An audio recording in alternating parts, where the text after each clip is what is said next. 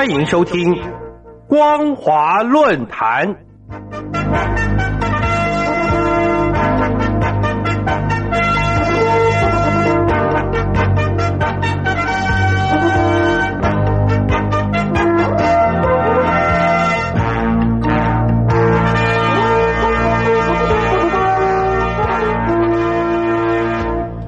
朋友您好，欢迎收听光华论坛，我是王琦。今天要跟大家谈论的主题是中共口罩外交难言隐匿疫情过失。各位听众朋友，在全球持续处于新型冠状病毒肺炎疫情肆虐之际，中国大陆相对处于了后疫情复苏时期。中共借由非战争性军事行动，以口罩外交作为国际公共产品，与符合“一带一路”建设战略需求，推进武装力量多样化运用。由于此刻正是中共从二零一九年年底以来，在面临疫后综合症、港版颜色革命、美中科技冷战以及南海争端等国际政治博弈、军事摩擦以及外交攻防的特殊时刻。他们却将武力多样运用领域向国际社会扩张，不仅时机敏感，更将对于亚太周边以及台海安全情势造成影响。尤其正当中华民国与全球投入防疫之时，我们更要正视共军武力多样运用的新兴趋势，特别是中共口罩外交以及宣传的策略动向，究竟存在哪些特殊与现实性？自从新冠肺炎疫情以来，中共对内高调报道传播防疫物资援外，以及中国是控制疫情的典型，用来投射软实力以及行塑话语权，对外刻画中国能够成功控制疫情，援助他国。然而，针对共军援外的讯息，则刻意保持低调，即便是共军官媒也一反常态的罕见报道，甚至从简略过。欧洲专门研究大陆的最具规模智库机构莫卡托中国研究所高度关切中共口罩外交的策略动向。经过搜集、公开以及相关资料进行统计分析，从疫情以来，今年三月十三到六月十九号，中共已经曾向四十六国军队提供防护服、医疗用口罩、额温枪等防疫物资。六月二十五号起，则是新增对玻利维亚、古巴、厄瓜多尔、秘鲁、委内瑞拉等中南美洲多国军队提供防疫物资。然而，中共在五月中旬才较为公开共军防疫物资援外的讯息，而且都是采干稿的形式简略报道，粗估受援对象是四十二个国家，对照莫卡托中国研究所所统计的有四十六个国家。两者数据出现差距，主要就是因为大陆对于三月到五月中旬的员外讯息大多是没有公开的。如果以莫卡托中国研究所四十六国为准据，加上六月以来对中南美洲援外六国，则是共计有五十二个国家。整体看来，共军外展国际空间之所以会出现新型趋势，主要原因为国际强权与大国对生产运用口罩外交国际公共产品意愿能力不相对称有关。尤其美国总统川普政府主政以来，不仅因为与盟邦伙伴关系疏离化，导致国际秩序解构，进而让中共取得外展国际活动空间机会，而且美国放弃了多项国际领导权，也使得中共借机积极行塑国际话语权。换言之，随着国际强权与大国之间存在着不对称的生产社会关系，也就相对重构了中共外展武力多样运用的国际活动与行塑话语权空间，包括运用境外非战争性军事行动，为“一带一路”建设提供战略服务，以及推进口罩外交国际公共产品等新型形式。而由于中共的扩张动机大多是出于自利以及经济现实考量，导致经常被理解为是锐实力政治影响力渗透，甚至与国际公民社会互信、共同安全责任感的社会行构条件显得不足，从而局限中共的霸权崛起。尤其当前共军援外防疫物资不够透明，而且未必能够充分的解决当地国医疗资源匮乏的问题，甚至也未能改善接受国的民众或是公民社会对于中国的刻板印象。值得注意，而且不同以往的是，中共欲运用军事外交作为外交手段，对当地政治精英，尤其是军事部门精英，更是积极争取，从而共军援外防疫是以军事部门为标定对象，强化彼此军事双边关系，在危机时刻彼此可以作为重要而且信赖的伙伴，进而借由受援国的军事精英支持中共全球扩张意图。随着力争到二零三五年基本实现国防和军队现代化，到本世纪中叶把人民军队全面建成世界一流军队的政策宣示，以及中共建政一百年的二零四九年即将到来，设定在综合国力和国际影响力上成为全球领导者，共军将打赢战争，取代美国的战略目标。而今，虽然正值美中关系持续恶化，国际社会激发反中意识，却既给予了中共投资军事外交下定决心，又因为疫情让共军援外防疫处于最佳的机遇。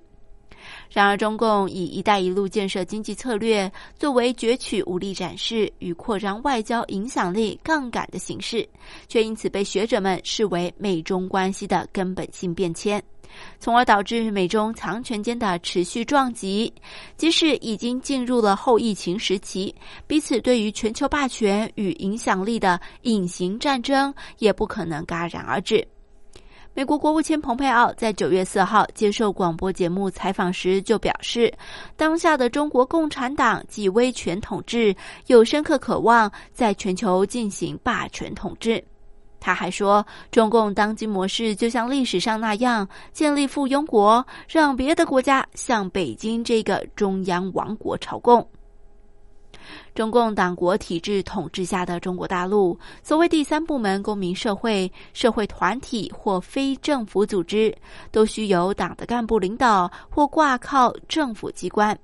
党国主导优势既弱化公民社会参与国际活动空间与能力，实际上也反映出了中共党国体制长期凌驾公民社会的内在体制结构难题。因而，未来后疫情时期的大外宣，中共党国体制仍然将与公民社会对立，置身在宣传战前沿，针对反中国声浪，增强操作大陆民族情绪，以应对国际社会的反中意识。然而，就行塑话语权的方法与论述规范看来，中共霸权再扩张的难题，主要是来自于公民社会以及赖以扩张与多样化关系所行塑的文明场域显得较为欠缺。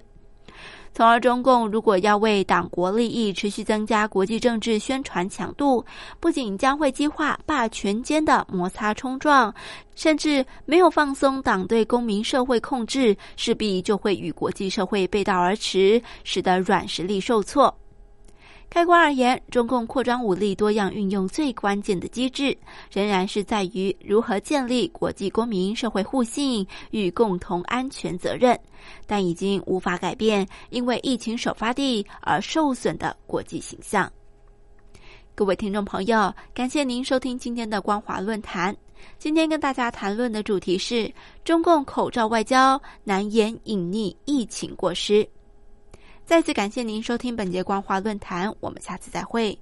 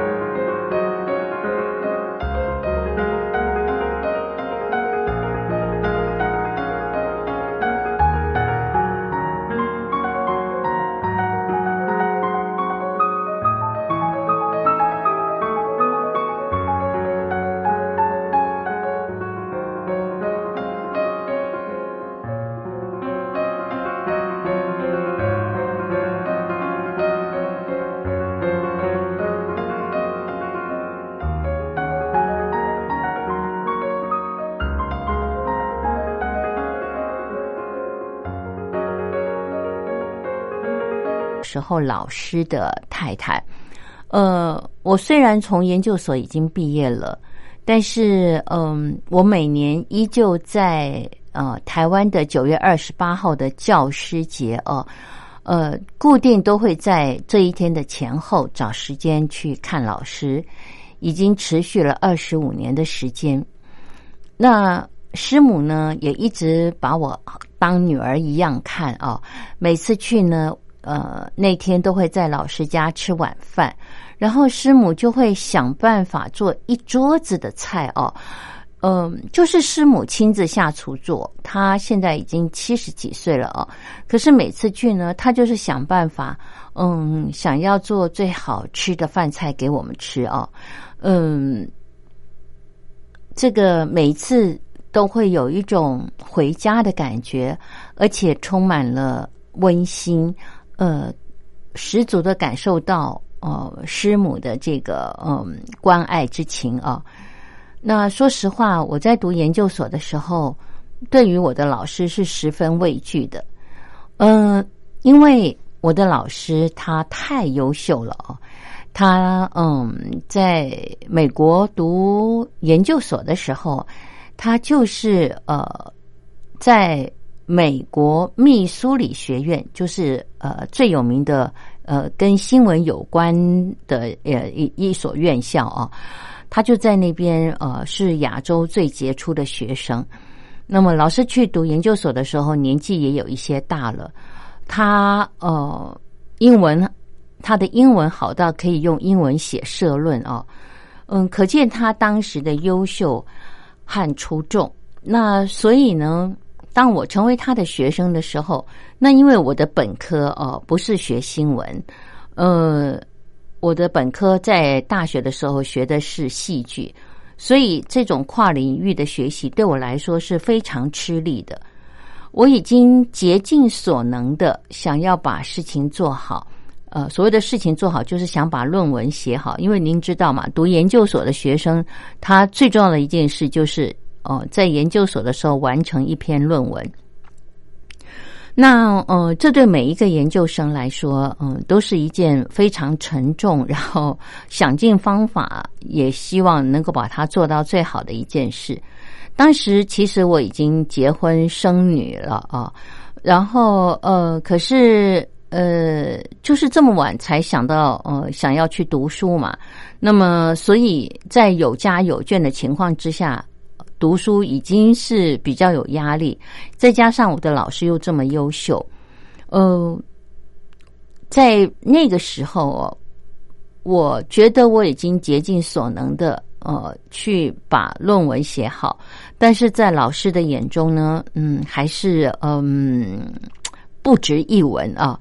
我记得那个时候我非常的挫败和难过，呃，甚至有一次呢，嗯，当我。觉得我尽了我最大的所能，想要来呃达到老师希望我做到的标准，可是我还是让老师不满意的时候，嗯，我的眼泪快掉下来了。那个时候我都已经快四十岁了啊，所以嗯，其实对老师，我觉得有一种又敬啊又畏的感觉，非常敬畏他，敬畏他的呃才华，呃。敬畏他的教导知识，可是呃非常害怕他的眼神和指责。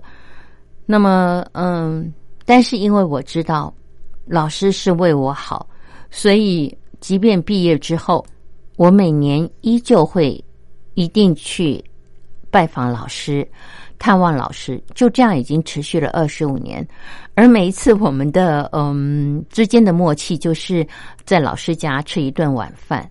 那么跟师母呢也结下了嗯很深的情缘哦。那这次为什么会写卡片给师母？是因为师母的姐姐过世了，她在世上唯一的亲人过世了，师母非常的难过。那嗯，我也不知道要怎么来陪伴她，帮助她。说实话，不管我做什么说什么，其实都无济于事，因为。这种痛是没有人可以替代的。那么，嗯，所以呢，我就想，好吧，那我就写一张卡片给师母。没想到呢，唉，写完了以后才发现我的卡片写错了。不知道可朋友们，你可不可以体会心中的那一份挫败啊？所以，嗯，我当下是觉得非常不能接受，这是怎么会发生这种事情啊？唉，那问题是就是发生了，你怎么办啊？所以我前面在说，生命是一连串呃接受的过程。这件事情我非常不愿意它发生，而且我非常愤怒它发生了。可是。嗯，你不接受怎么办？那我不知道是不是因为受了这件事情的影响。接下去呢，我去汇款的时候又发生了一件事，什么事呢？听众朋友，我们先来欣赏歌曲，歌曲之后再继续的聊。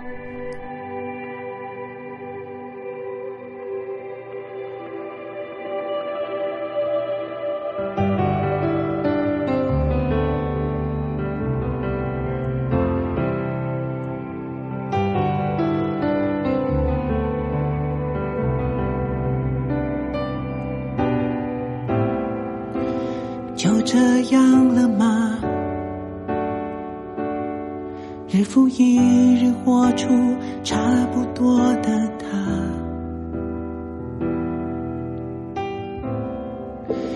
也不算勉强还能笑着回答最近还好吗？选择梁山选择为难时候的优雅。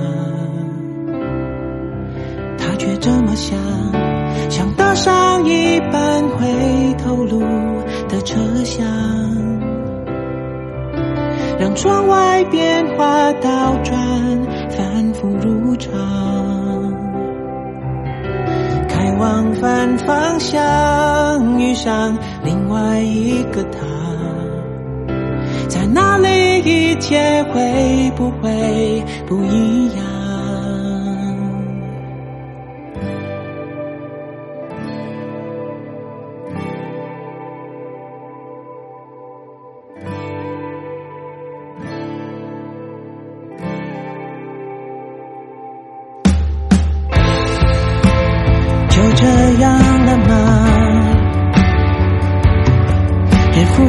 一日活出差不多的他，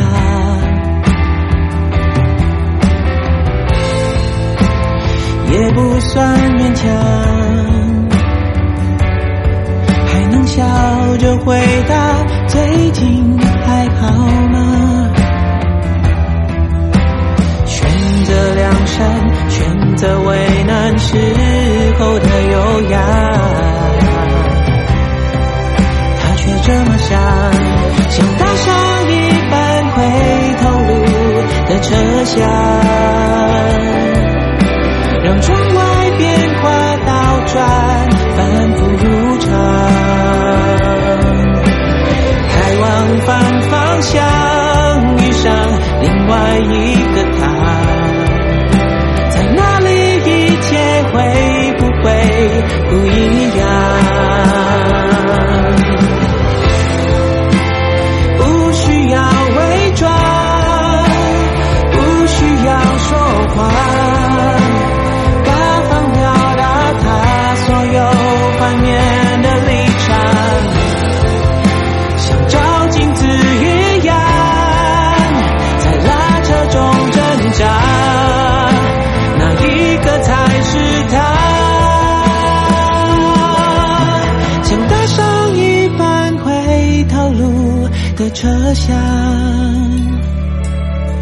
让窗外变化倒转，反复如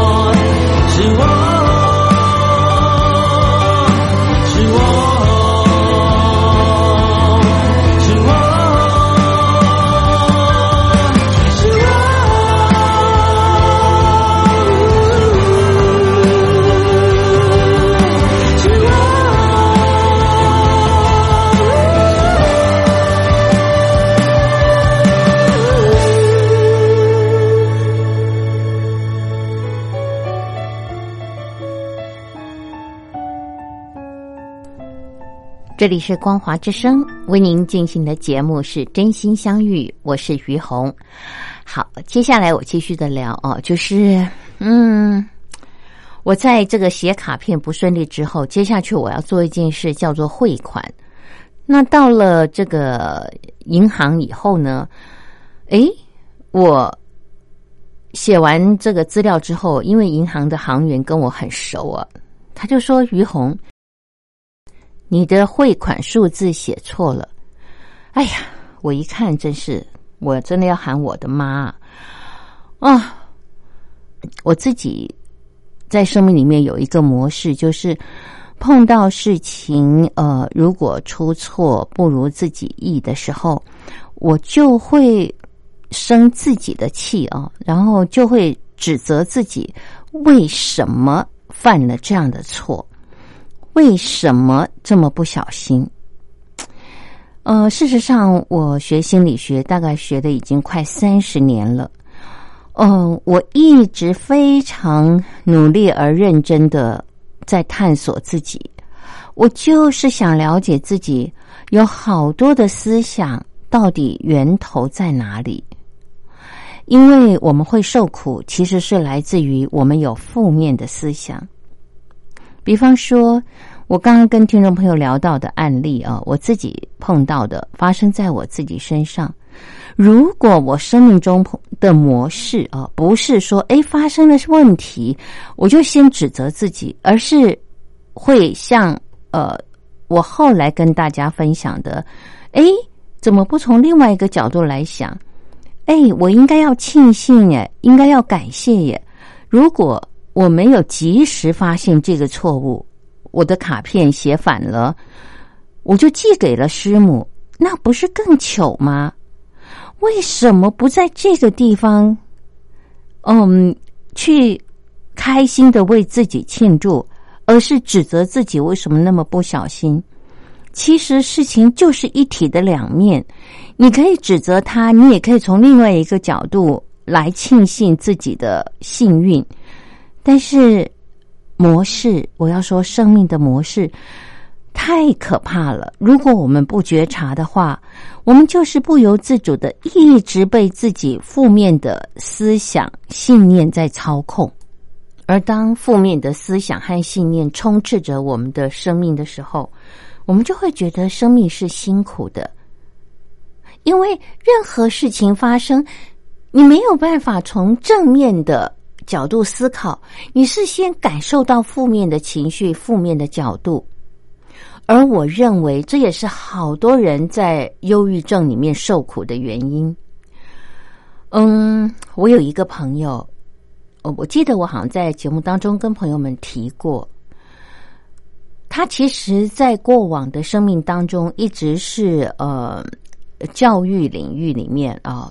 尤其是心灵成长这一块，嗯，他也走了二十几年的时间，他也是一直非常的认真，而且要期待自己成为一个好的讲师。那事实上，他也真的嗯不错哦，这样子。可是就是在呃最近这一两年呢，他爆发了忧郁症，然后我就去探索他得忧郁症的原因。其实真的真正的原因就是来自于。他所服务的这家公司体制改变了，而这个体制改变之后，其实对他的人格特质来讲，嗯，就不是那么的符合，因为他比较喜欢教啊分享，而公司的要求是呃要以业务为导向，那就跟他的兴趣和他的所长相违背，那他也很勉强的要求自己要去配合公司的制度，可是 好像就是。因为属性不合嘛，那就是做的卡卡的。然后，嗯，他又是里面最资深的呃元老这样子。那后面来的人呢，呃，很多人都表现的很优秀。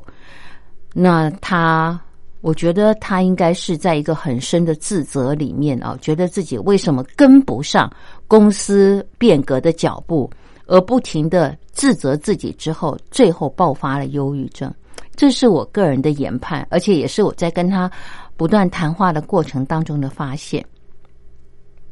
我觉得这样的过程哦，其实跟我自己刚刚跟大家分享的历程其实是蛮相似的，都是属于当我们觉得事情不如我们所愿，或者是呃觉得好像自己做不到、做不好的时候，我们就没有办法去宽容那个目前自己做不到、做不好的自己，无法去接纳。我们是不宽容自己，而不是去接纳。是的，我就是在这个地方没有办法做到做好，那又怎么样呢？会死人吗？不会嘛，对不对？那你就是做不到、做不好，就是承认嘛。那今天我在这个地方做不到、做不好，并不代表我每一个地方都做不到、做不好啊，是不是？其实，当我们跳出来，我们不在那个情境的时候，又有一个我们其实是清醒的，是可以很客观的看到。其实，你仔细再去看看自己，细数自己，呃，生命里面很多的事情，你还会发现自己还真的很不错。有很多的事情，你你还真的不容易呢。你你能够有今天这样的一一种成果，还真是。呃，要为自己喝彩呢。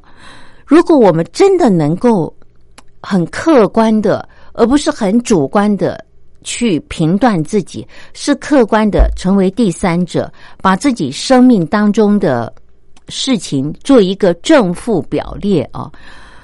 我发现，我曾经这样子没有很仔细，只是大概想一想自己生命中的大事的时候，我真的应该为自己。加分，而不是像我今天早上突然间又冒出了自己的这个呃过往那个完美主义，不允许自己犯错的模式啊！所以嗯，在今天要录节目的时候，我就觉得我好像应该跟听众朋友来真实的分享呃自己生命的历程，以便能够帮助听众朋友。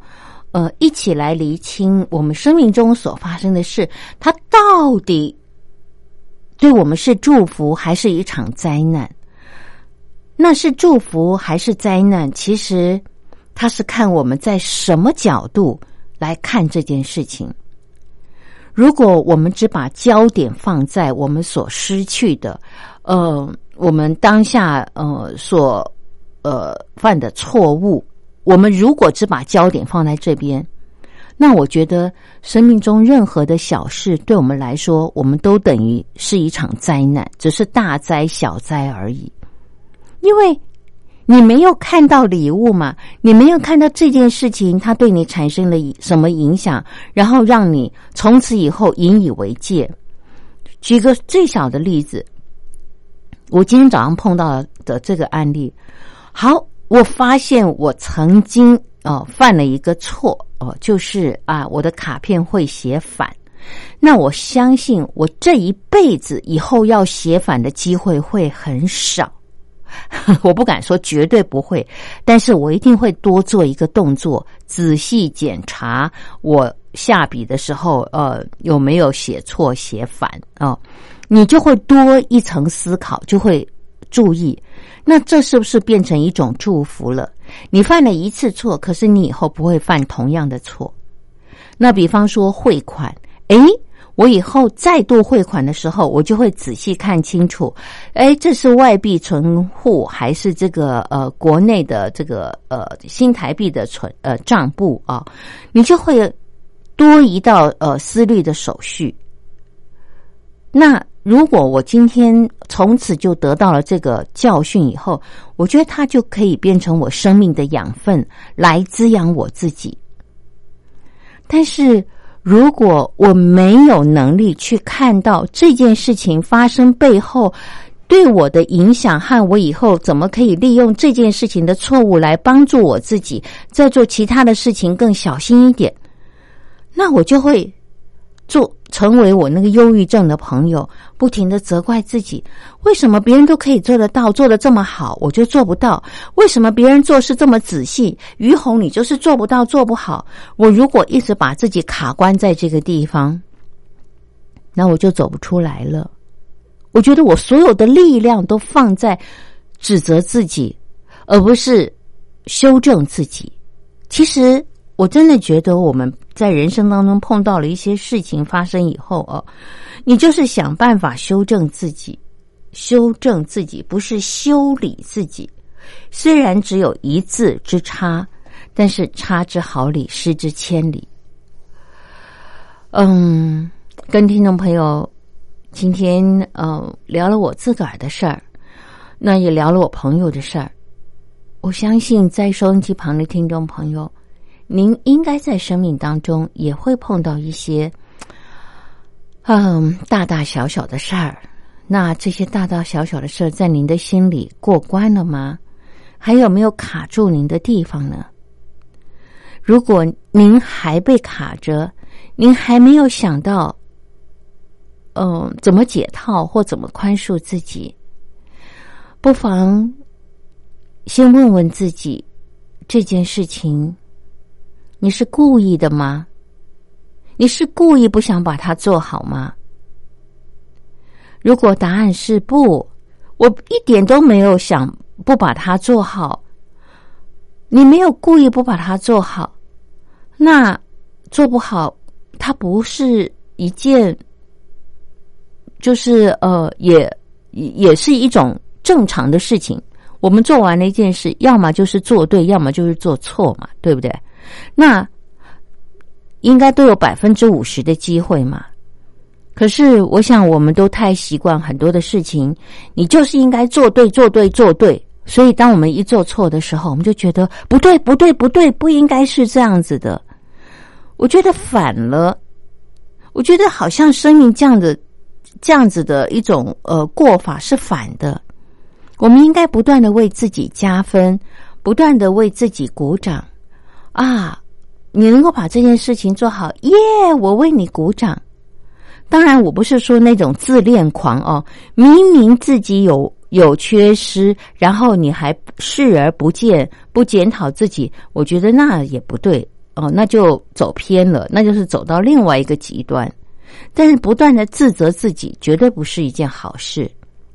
所以我们中国人说要中庸嘛，走中庸之道，就是你也不要自恋哦，认为自己不可能做错，然后做错了还死不承认；那也不要犯了一点错就不断的自责自己，就在当下问自己：哎，这件事情我该怎么修正？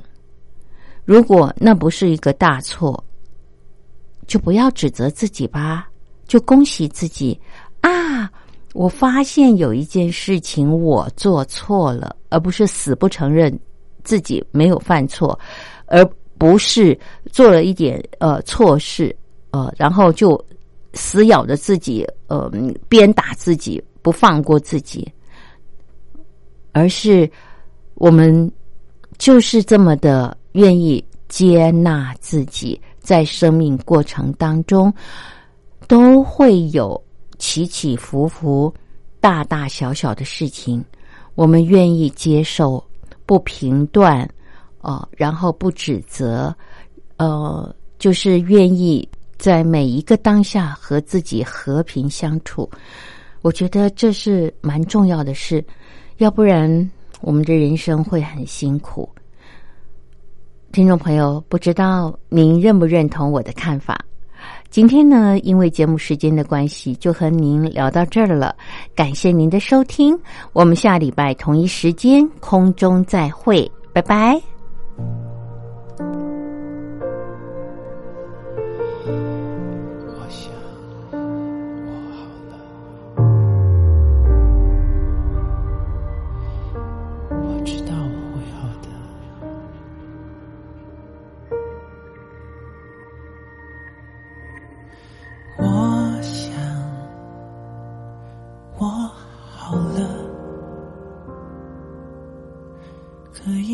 出墙外，不会觉得恐慌。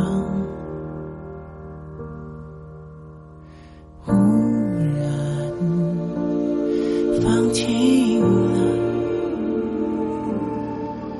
窗外面的世界并不那么可怕。剩下的日子，珍惜的过，未知的将来，祈求简单。我想我会渐渐的变好，无需刻意装作坚强，不急不徐，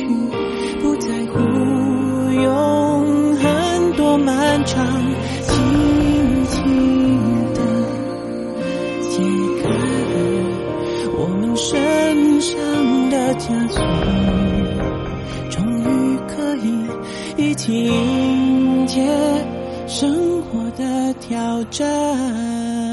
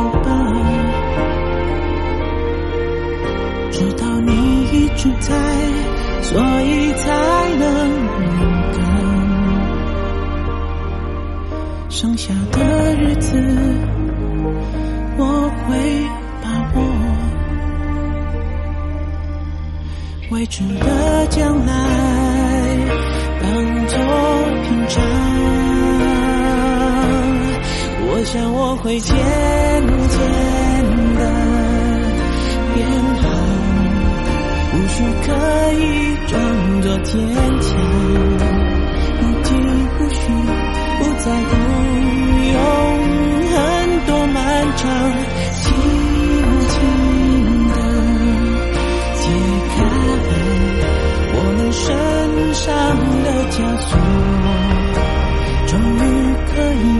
一起迎接生活的挑战，变好，无需刻意装作坚强，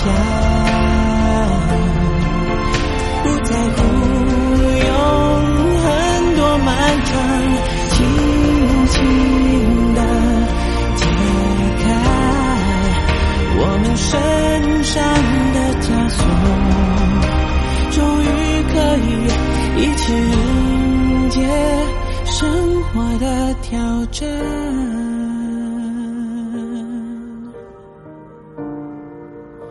接下来的挑战。